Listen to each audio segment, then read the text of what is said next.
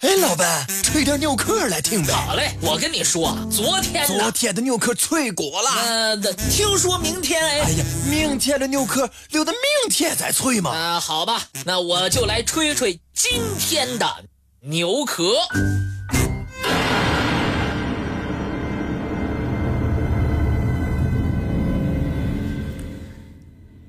K 幺二九是苏联研制的。第一代常规弹道核潜艇，属于太平洋舰队，于一九六八年出海执行任务沉没。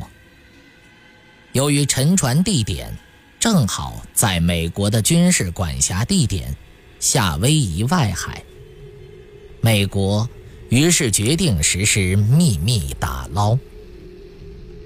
虽然一部分残骸被打捞上来，但还有一部分残骸留在了海底，致使美国对此的研究没有能够全面实施。而苏联鉴于环境条件的限制，又没有能力将剩下的部分打捞上来。至此，有关该核潜艇的沉没原因。至今仍然是一个谜。K 幺二九核潜艇在一九六零年首次服役。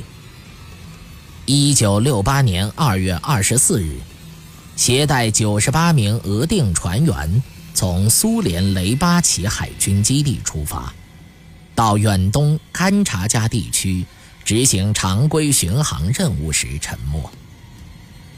当时的情况是正在测试深海试前。测试开始时，船长还发出一切还好的报告，但后来就突然失去了联系，并且没有任何遇难信号。一九六八年三月，苏联海军司令戈尔什科夫。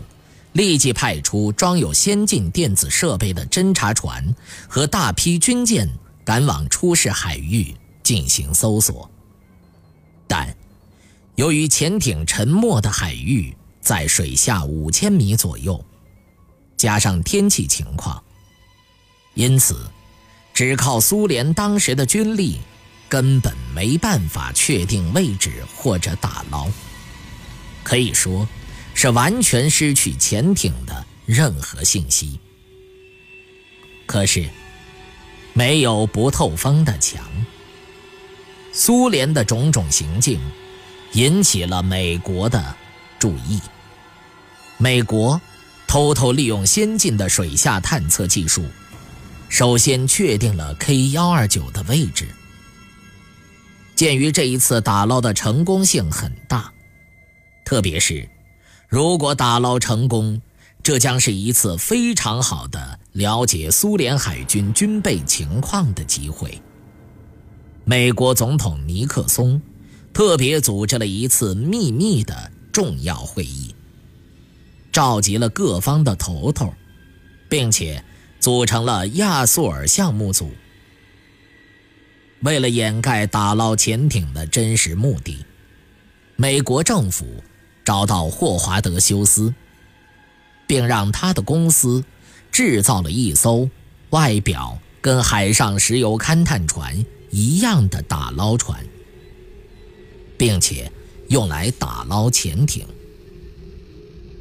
打捞工作从1974年的七八月份开始，结果好坏参半，一部分残骸被打捞上来。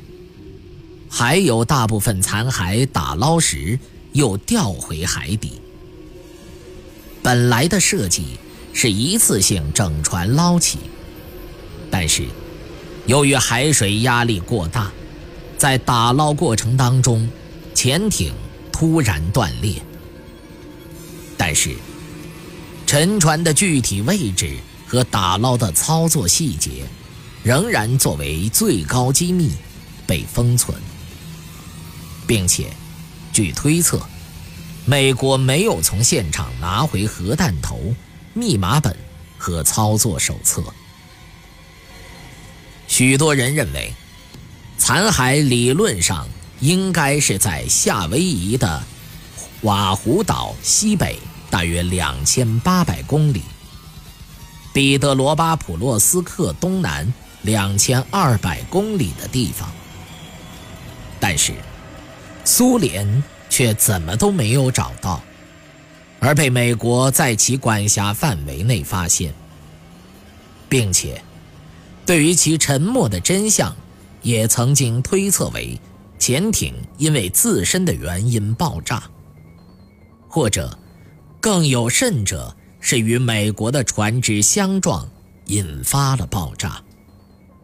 但具体原因是什么，众说纷纭。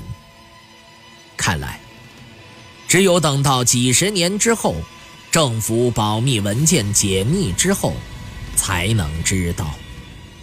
那么，就让潜艇和遇难者们一同安息吧。